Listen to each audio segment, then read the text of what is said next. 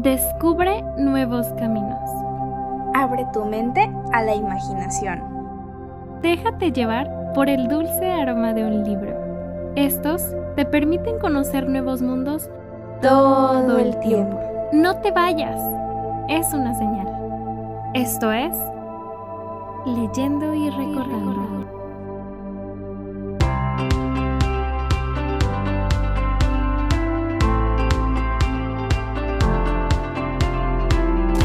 Leyendo y recordando, segunda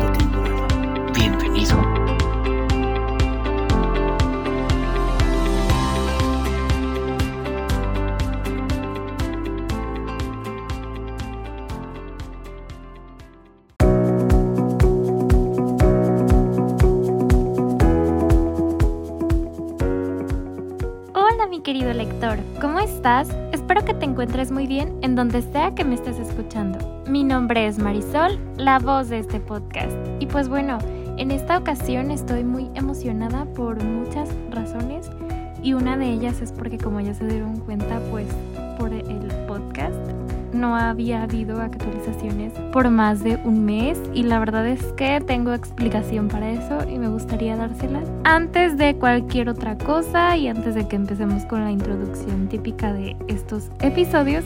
Y pues la verdad es que había sido muy complicado por el tiempo, por la universidad, porque mi horario estaba siendo un poco rudo y yo la verdad es que terminaba agotadísima.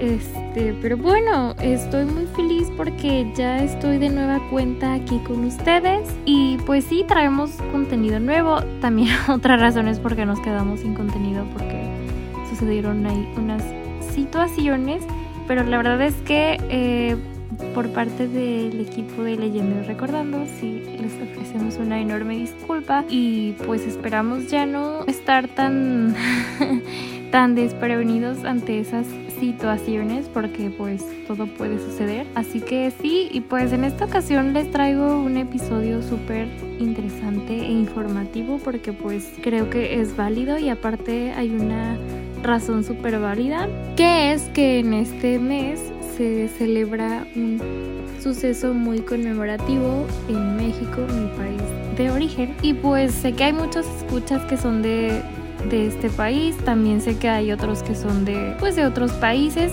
pero estaría padre que si no los conocen, pues también pudieran informarse y también pudieran tener otra variedad de, de lectura. Espero que les guste, espero que sea informativo para ustedes y que como les he dicho siempre les deje como esa curiosidad para que vayan y busquen y, y puedan encontrar algo y pues Sí, como ya vieron en el título, en esta ocasión vamos a hablar acerca de escritores mexicanos, eh, porque aparte de, todo esto que ya les comenté, que es un mes muy conmemorativo, que es septiembre, pues ya está a punto de acabarse, pues no sé, eh, mientras estaba como pensando con qué podía regresar con ustedes, justo vi como se me cruzaba mucho al camino ciertas personas que decían que la literatura en español no era tan apoyada tanto en México como en Latinoamérica.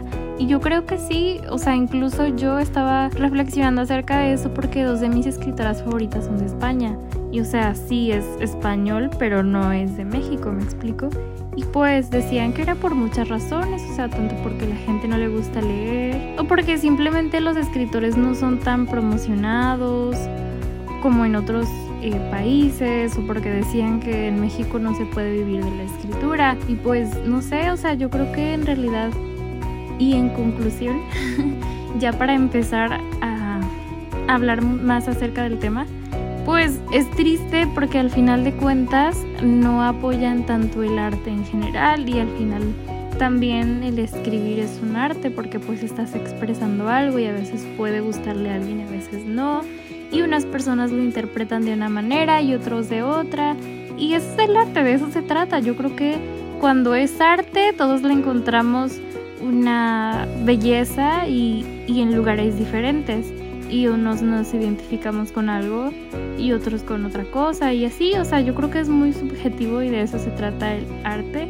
De hecho hay una frase, no recuerdo de dónde la vi, pero me gustó mucho porque la vi en un libro y decía el arte es subjetivo y yo creo que sí. y al final de cuentas también todo el mundo lo dice, entonces eso. Pero bueno, en fin, y pues sí, vamos a hablar tanto de escritores que han marcado la historia de la literatura mexicana, tanto como de escritores actuales que merecen más reconocimiento o que lo están teniendo y pues yo creo que también es bueno mencionarlos.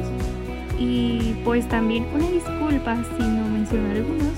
La verdad es que sí faltaron, pero yo creo que se iba a ser muy eterno. Ya con lo muchísimo que hablo, pues es suficiente. Entonces vamos a tratar de irnos un poco rápido. Así que si bien como que de pronto estoy hablando y digo, bueno, vamos con el siguiente, pues es por eso. Así que bueno, ahora sí, oficialmente empecemos con el primer escritor, que probablemente muchos ya se lo esperan. y la verdad es que sí lo tiene muy bien merecido. Y pues, en este caso, empezando con el reencuentro de los escritores mexicanos, empezamos con una mujer llamada Sor Juana Inés de la Cruz, mejor conocida más bien. Pero en realidad su nombre es Juana Inés de Asbaje y Ramírez de Santillana. Nacida en 1651 y fallece en el año de 1695. Pues creo que yo todos, yo y no sé, cualquier persona ha oído hablar de esta persona o la conoce por su cara en los billetes en México. Estuvo mucho tiempo en los billetes, o creo que aún está, no estoy segura, pero sí. Eh, sí, ella es muy conocida por muchas razones, ya sea porque fue la primera mujer en escribir, fue la primera mujer que a pesar de vestirse de hombre para tener acceso a la educación, pues fue la primera en, tener educación, si, si, lo podemos llamar de esa manera. Y además de todo eso, pues fue Em, súper reconocida por sus versos. Además de ser poeta, pues escribió obras teatrales, incluso es, es, bueno, es exponente del siglo de oro. Y pues sí, o sea, yo creo que tiene un buen reconocimiento a pesar de que muy pocos de sus trabajos quedaron eh, aquí, porque incluso eh, dicen que muere en el año de 1695, pero en realidad a partir de ese año eh, no hay registros de ellas, así que de ella, perdón, así que en realidad no se sabe qué fue lo que realmente sucedió. Pero en fin, vamos con el siguiente escritor que también merece un gran reconocimiento, ya que también logró muchísimas cosas a lo largo de su carrera. Y estoy hablando del señor Octavio Paz, nacido en el año de 1914. Pues bueno, además de ser escritor mexicano, fue representante de las letras de la literatura latinoamericana, o sea, no solo de, un, de un país. Y pues bueno, además de ser escritor, bueno, fue ensayista, narrador, traductor, poeta y premio Nobel en el año de 1990. Creo que es de los pocos, o si no es el único que ha obtenido un premio Nobel en México. Y pues Wow, qué logro, ¿no? Y pues bueno, entre sus obras más destacadas están Luna Silvestre, Poemas, Águila Violenta, Salamandra, etc. Incluso a mí me tocó leer El laberinto de la soledad y me pareció impresionante. Me quedé con ganas de seguir leyéndolo, pero yo soy muy procrastinadora y lo dejé en el olvido. Tal vez no tenía las suficientes ganas, pero sí, eh, así es este hombre. La verdad es que me llevé buen sabor de boca. Me gustó como el panorama que daba acerca de incluso este país. Y pues bueno, bueno, vamos con el siguiente escritor que se trata del señor Carlos Fuentes, nacido en el año de 1928 y muere en el año de 2012, relativamente muy poco tiempo. Y pues a ver, además de ser muy famoso aquí en México, también fue muy eh, representativo de las letras latinoamericanas, así como el señor Octavio Paz. Y además, eh, después de esto, de este dato, pues fue también súper reconocido por sus obras, por sus críticas literarias y se le otorgó el premio del Príncipe de Asturias de las Letras y fundó la revista mexicana de literatura. Entre sus obras más destacadas están Los días enmascarados, Aura, que esta es un libro clásico, yo no sabía. Zona Sagrada, La región más transparente, La muerte de Artemio Cruz, Tierra Nostra, etc. Y pues yo la verdad ya lo había medio, o sea, ya lo había ubicado por justamente Aura y pues ahí fue cuando me enteré que este libro se consideraba clásico. Así que pues pronto, no sé cuándo, lo voy a leer, pero sí, sí tengo muchas ganas de leerlo. La verdad es que me pareció interesante porque incluso vi una, un video en YouTube de una booktuber que lee muchísima escritura mexicana y pues yo dije, yo creo que si está ahí es por algo, aunque bueno, veremos. En fin, vamos con el siguiente escritor y se trata del señor Juan Rulfo, nacido en el año de 1917 y muere en el año de 1986. La condición humana y la idiosincrasia del pueblo mexicano. Yo la verdad es que coincido mucho con, con pues sí, con esta investigación ya que es cierto, o sea, en realidad sí tiene muy pocos libros, pero incluso me tocó leer un cuentito así súper corto de él. Y a pesar de que no conecté con él, entendí por qué era famoso. Mm, más bien porque es famoso. Y pues sí, o sea, yo creo que para el momento en el que él estaba escribiendo, yo creo que retrató muchas cosas que a lo mejor algunos escritores no se atrevían a hacer. Pero sí, la verdad es que yo creo que sí tiene muy bien merecido su reconocimiento a pesar de, digo, además de que pues por muchísimos años y ha sido leído por muchísimas personas e incluso es considerado un libro clásico. Después de esto vamos con el siguiente escritor que se trata del señor Jaime Sabines, nacido en el año de 1926 y muere en el año de 1999. Este escritor se caracteriza por tener un lenguaje un poco más común, más cotidiano, eh, pues sí, cosas que podrían sucederle a cualquier persona. Su literatura es pues súper entendible, justo por esta razón, porque su lenguaje es como muy sencillo de entender. Incluso pues a mí sí me ha tocado, yo no he leído nada acerca de él en realidad, pero me ha tocado leer como frasecillas y así y que me doy cuenta que son escritas por él y la verdad es que son súper entendibles, no usa palabras tan rebuscadas ni nada. Y yo creo que fue ese su encanto. Y pues bueno, además de ser poeta, fue novelista y ensayista y fue considerado de los poetas más famosos del siglo XX. Ahora vamos con uno de los escritores que cuando yo lo estaba investigando me impactó muchísimo. Una porque nunca lo había escuchado, sinceramente, hasta que incluso lo ubiqué, o sea, lo tuve en mi radar de que era mexicano y todo eso, empecé a ver como cosas de él y dije, chance y estuvo enfrente de mí por mucho tiempo y yo ni cuenta. Pero pues así nos sucede a cualquier persona. y estoy hablando del señor Juan José Arreola Zúñiga, nacido en el año de 1918 y muere en el año de 2001. Y pues bueno, me impactó mucho porque descubrí que este señor no llegó a otro grado de estudio más que hacia la primaria y su conocimiento fue autodidacta. A pesar de todo eso, este señor, además de ser escritor, fue traductor, académico y editor de importantes revistas como Cuadernos del Unicornio, Poeos y Revista Jalisciense de Literatura. Entre sus obras más destacadas están Bestiario, La Feria y Confabulario. Es uno de los impulsores más importantes del cuento fantástico contemporáneo mexicano. Y pues bueno, o sea, yo la verdad, como les dije al inicio, no tenía ni idea de este señor y me sorprendió mucho. Y pues sí, estuvo también envuelto en ciertas polémicas, pero bueno, eso ya es tema de otro episodio tal vez.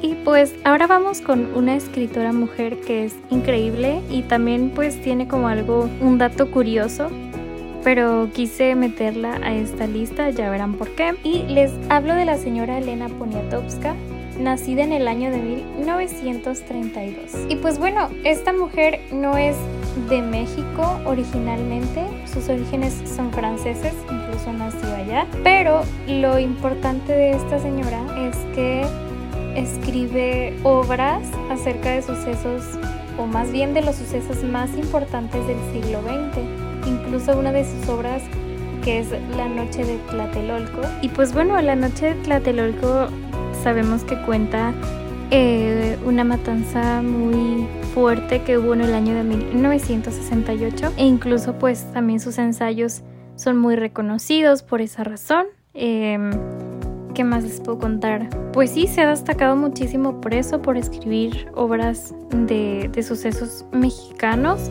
y que lo ha hecho de una manera increíble. Incluso yo leí un, pues, un relato, digámoslo así, eran una serie de cartas que, bueno, les voy a decir el libro, el libro se llama Querido Diego, te abraza Kiela y pues está increíble. Pero bueno, en fin, em, yo la verdad sí quiero seguir leyéndola, me gustó mucho en lo particular y creo que fue buena idea meterla a este recuento. Muy bien, ahora vamos con otra mujer escritora mexicana, obviamente, y les hablo de la señora Guadalupe Nettel, nacida en el año de 1973.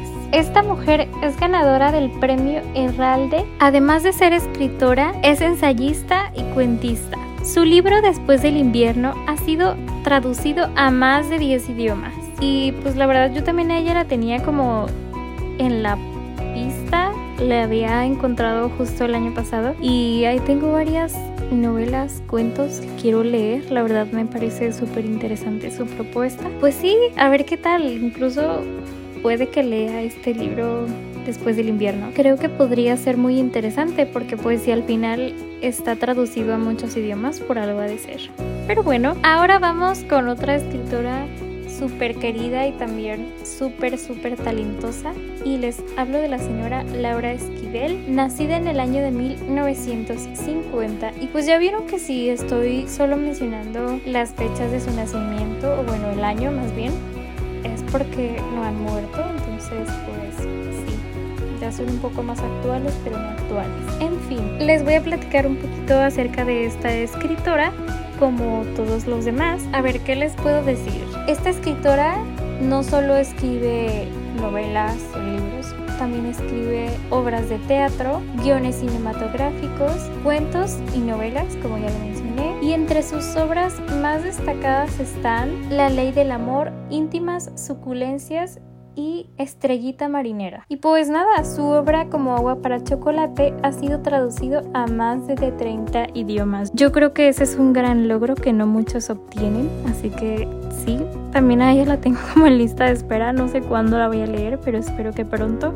porque pues todos me han hablado justamente de como agua para chocolate, incluso Fer me ha hablado mucho de esta obra y pues sí, sí quiero, sinceramente sí quiero. Ahora vamos con otra mujer escritora y obvio mexicana y se trata de la señora Cristina Rivera Garza, quien nace en el año de 1964. Pues esta mujer además de ser escritora es catedrática y actualmente es representante de la literatura latinoamericana. O sea, ya vamos otra vez con los latinos, no solo, eh, no solo mexicanos, sino latinoamericanos. Sus obras Nadie me verá llorar, La cresta de Ilión y La muerte me da han sido galardonadas con diferentes premios. Wow, tres novelas súper populares. Incluso yo tengo una que ya se las mencioné, que es El Invencible Verano de Liliana. Y pues sí, sí la quiero leer. Ya sé que dirán así como, ay, sí, ahora a todas las tiene ya en la pista, pues.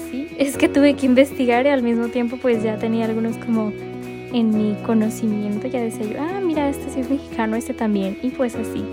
Entonces, sí, espero que les esté gustando. Ahora vamos con otra de las grandes escritoras llamada Elena Garro, nacido en el año de 1916 y muere en el año de 1998. Pues esta mujer es fundadora del realismo mágico, además de ser escritora, fue guionista, dramaturga, cuentista y periodista. Entre sus obras más destacadas están Un hogar sólido, Los recuerdos del porvenir y La semana de colores. Ahora vamos con una escritora un poquito más actual llamada Liliana Bloom, que es nacida en Durango en el año 1974, o sea, incluso ya el año es un poquito más reciente, si podemos llamarlo de alguna manera. Y pues ella tiene una eh, propuesta muy interesante que es que en sus cuentos y novelas explora muchísimo el corazón del humano, pero la parte oscura como cosas que pueden llevarnos a la maldad y todo eso. Y la verdad es que se me hace súper interesante porque pues ahorita ya hay como un esquema súper formado y construido de lo que es una lectura o de cómo se debe escribir un libro y ella como que lo cambia un poco porque tiene como pues historias distintas que contar. Y pues bueno, entre sus obras, tal vez, bueno, no sé si sean destacadas o no, pero entre sus obras están Tristeza de los Cítricos, El monstruo pentápodo, la novela Pandora, Páginas de espuma, etc. Yo la verdad es que tengo muchas ganas de leer Monstruo pentápodo y pues también ahí ya tengo Tristeza de los Cítricos, a ver qué tal. Ah, también tengo una que pues no viene en esta lista, pero ahí está y también la quiero leer, que se llama Cara de Liebre, creo. Y pues sí, eh, a ver qué tal me va con esta escritora, se me hace muy distinta, pero muy interesante también. Pues bueno, ahí está alguna de sus obras para ver si gustan darle una oportunidad y ver cuál les convence más. Ahora vamos con la siguiente escritora también. Se trata de Fernanda Melchor, nacida en Veracruz en el año de 1982. Esta escritora ha tomado muchísima popularidad en los últimos años y yo creo que lo, lo, tiene muy bien merecido. Hay varias obras que han sido muy conocidas y pues también ya tengo muchas ganas de leerla, pero bueno, fue finalista en el premio Booker en el año de 2020. Entre sus obras más destacadas están Temporada de Huracanes, que es la que yo quiero leer, Aquí no es Miami, Farsa Liebre Almadía, etc. Ahora vamos con otra gran escritora que se trata de Brenda Navarro, nacida en Ciudad de México en el año de también 1982, así como Fernanda Melchor. Y pues bueno, con esta escritora ocurre algo muy interesante, ya que publicó en el año de 2018 su sexto piso, la publicó con el título Casas Vacías y ha tenido muy buena aceptación y también esa la tengo en lista de espera. Yo creo que a partir de aquí, no, no es cierto, pero sí, también la tengo en lista de espera. Me han hablado mucho de ella, así que bueno, también ya muero de ganas por leerla. Además de ser escritora, también es socióloga y fundadora del proyecto Enjambre Literario, que es de mujeres escritoras y periodistas y pues sí, reside actualmente en Madrid. Ahora vamos con un escritor mexicano que también es muy actual, llamado Eduardo Ruiz Sosa, nacido en el año de 1983 de Culiacán. Bueno, pues su propuesta literaria me parece muy interesante ya que explora en sus obras como el tiempo, los estragos que puede dejar el tiempo en, pues en las personas, eh, la memoria. Tal vez podría hablar acerca de que cómo la memoria va olvidando ciertas cosas. Es escritor, pero hace algo que no tiene nada que ver, que es, es ingeniero industrial y doctor de historia en la ciencia. Es ganador del Premio Nacional de Literatura Inesa Redondo con la voluntad de marcharse en el año de 2007. En Gandaya ha publicado la novela Anatomía de la Memoria y el libro de relatos Cuántos de los tuyos han muerto. Yo la verdad es que no tenía conocimiento acerca de este escritor, no sabía tampoco que era ingeniero industrial, se me hizo súper interesante, pero tal vez algún día le dé la oportunidad y pues bueno, ahora vamos con otra escritora llamada Alaide Ventura Medina, nacida en Jalapa, Veracruz en el año de 1985. Es antropóloga, escritora y editora. Es autora de Como Caracol, Premio Gran Angular de 2018, SM y Entre los Rotos, que gana un premio de Mauricio Achar en 2019. Justo entre los rotos es uno de los libros que también tengo en espera, así que pues voy a ver qué tal, a ver qué, qué resulta de ahí. Y espero que sí me guste, me llama mucho la atención ella.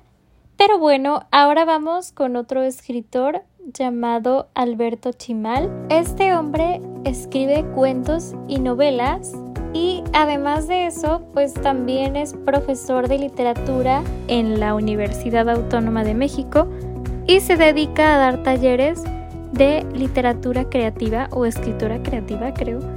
Y pues sí, no lo había escuchado nunca. La verdad es muy nuevo para mí. No tenía ni idea que existía. Y pues al parecer sí, porque en muchas de mis investigaciones me aparecía él y él. Y yo dije, bueno, pues sí, sí ha de ser muy buen escritor o ha de ser muy popular. La verdad es que no tenía conocimiento de él. Pues bueno, su obra se ubica dentro del género fantástico más específicamente en el de imaginación fantástica. Gracias a esto ha ganado premios muy importantes tanto nacionales como internacionales y uno de ellos es el Premio de Literatura Estado de México en el año de 2012. Entre sus obras más destacadas están Manos de Lumbre, La Noche en la Zona M, Los Atacantes, etc. Ahora vamos con otro escritor que sin duda lo había escuchado mencionar, pero no pensé que fuera tan famoso. Incluso no conozco nada de sus obras, pero es importante hacerlo. Y se trata del señor Javier Velasco, nacido en Ciudad de México en el año de 1964. Obviamente es escritor mexicano, ganador del premio Novela Alfaguara en el año de 2003 con su novela Diablo Guardián. Esto lo ha convertido en autor de bestseller ya que ha vendido muchísimas copias y además de ser escritor es columnista en el periódico Milenio, pero ha colaborado con los periódicos El Nacional, El País y El Universal. Entre sus obras más destacadas están, obviamente, Diablo Guardián, El último en morir, puedo explicarlo todo, etc. En fin, ahora vamos con otro escritor que en este caso es mujer y por cierto, la última de este recuento, recopilación, antología, como le quieran llamar. Y pues se trata de Alejandra Gómez Macchia. Espero estar eh, pronunciando bien este apellido, jamás lo había escuchado y espero que sea apellido porque si no la estaría regando doblemente. Y pues esta escritora es de Tehuacán, Puebla, en el año de 1982. Pues esta mujer también escribe de una manera muy particular, ya que mezcla como el mundo actual con la ironía y como cosas de ese estilo. Yo la verdad es que nunca la había escuchado, si les soy sincera. Y pues es muy extraño porque esta mujer estudió danzas africanas y terminó en la escritura y periodismo. Digo, no tiene nada de malo, pero justo fue como con el que estudió ingeniería industrial, que no entiendo qué hace de escritor. Y digo, está bien, solo parece como un dato muy curiosísimo. Muy curioso diría yo. Pero bueno, en fin, es directora de la revista Dorcia y en 2015 publicó su primera novela llamada Lo que Facebook se llevó. Wow, me parece un título muy, no sé, como interesante, digo, me parece que me da un poco de curiosidad saber cómo escribe y pues como ver si están las características que vi en la investigación que hice cuando estaba como recabando datos de estos escritores. Pero bueno, como ya se los dije, creo que ha sido todo por hoy de mis escritores mexicanos. Unos los conocía, como se dieron cuenta, otros no. Otros me parecieron súper interesantes, otros muy extraños, pero igual creo que merecían su lugar.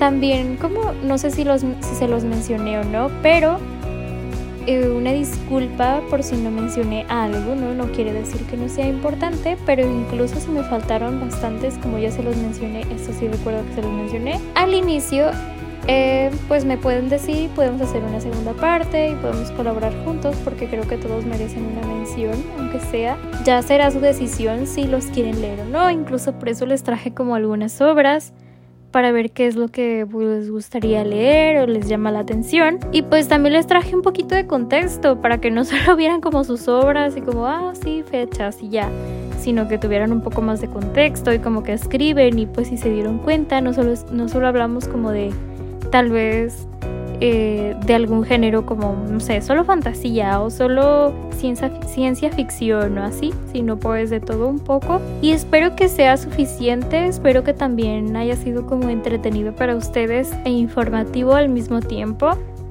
pues nada, muchas gracias. Yo la verdad es que sí planeo leer alguno que otro de estos escritores.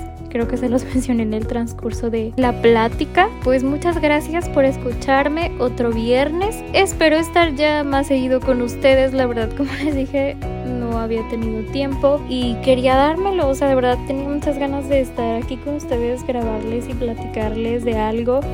Y pues esto sí tenía muchas ganas de hacerlo. Y pues nada, muchísimas gracias de nueva cuenta por estar aquí otro viernes, por esperarme pacientemente.